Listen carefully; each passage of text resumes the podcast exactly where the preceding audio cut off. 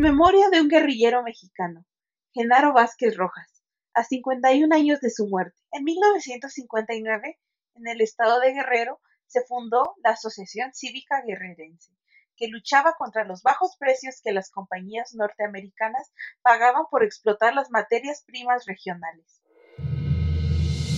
Uno de los dirigentes de esta asociación era el maestro rural Genaro Vázquez Rojas, quien encabezó la lucha por la destitución del gobernador de la entidad sureña por las condiciones de pobreza que se vivían y que aún continúan en Guerrero. El gobernador fue destituido y la Asociación Cívica Guerrerense trató de participar en las elecciones subsecuentes pretendiendo modificar las condiciones del Estado. Sin embargo, el gobierno federal impuso a sus candidatos y acusó a Genaro Vázquez de provocar enfrentamientos entre pobladores y la policía local, por lo cual fue detenido y encarcelado.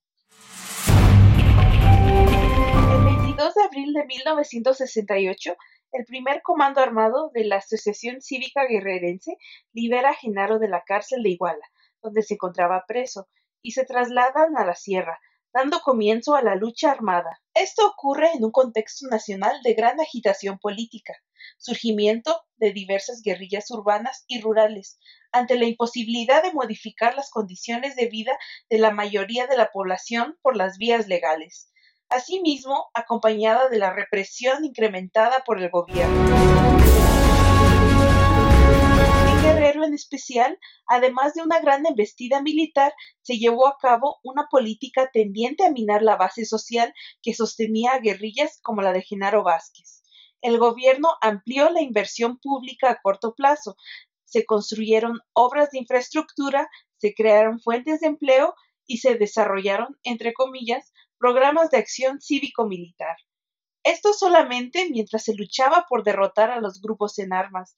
Exterminados estos, la totalidad de los programas se cancelarían. A final de 1971, Genaro Vázquez logró su última acción exitosa, secuestrando al rector de la Universidad Autónoma de Guerrero, Jaime Castrejón Díez, quien era gerente de la Coca-Cola y expresidente municipal de Tasco, por el que cobró un rescate Además, logró la liberación de varios presos políticos que salieron refugiados rumbo a La Habana, Cuba.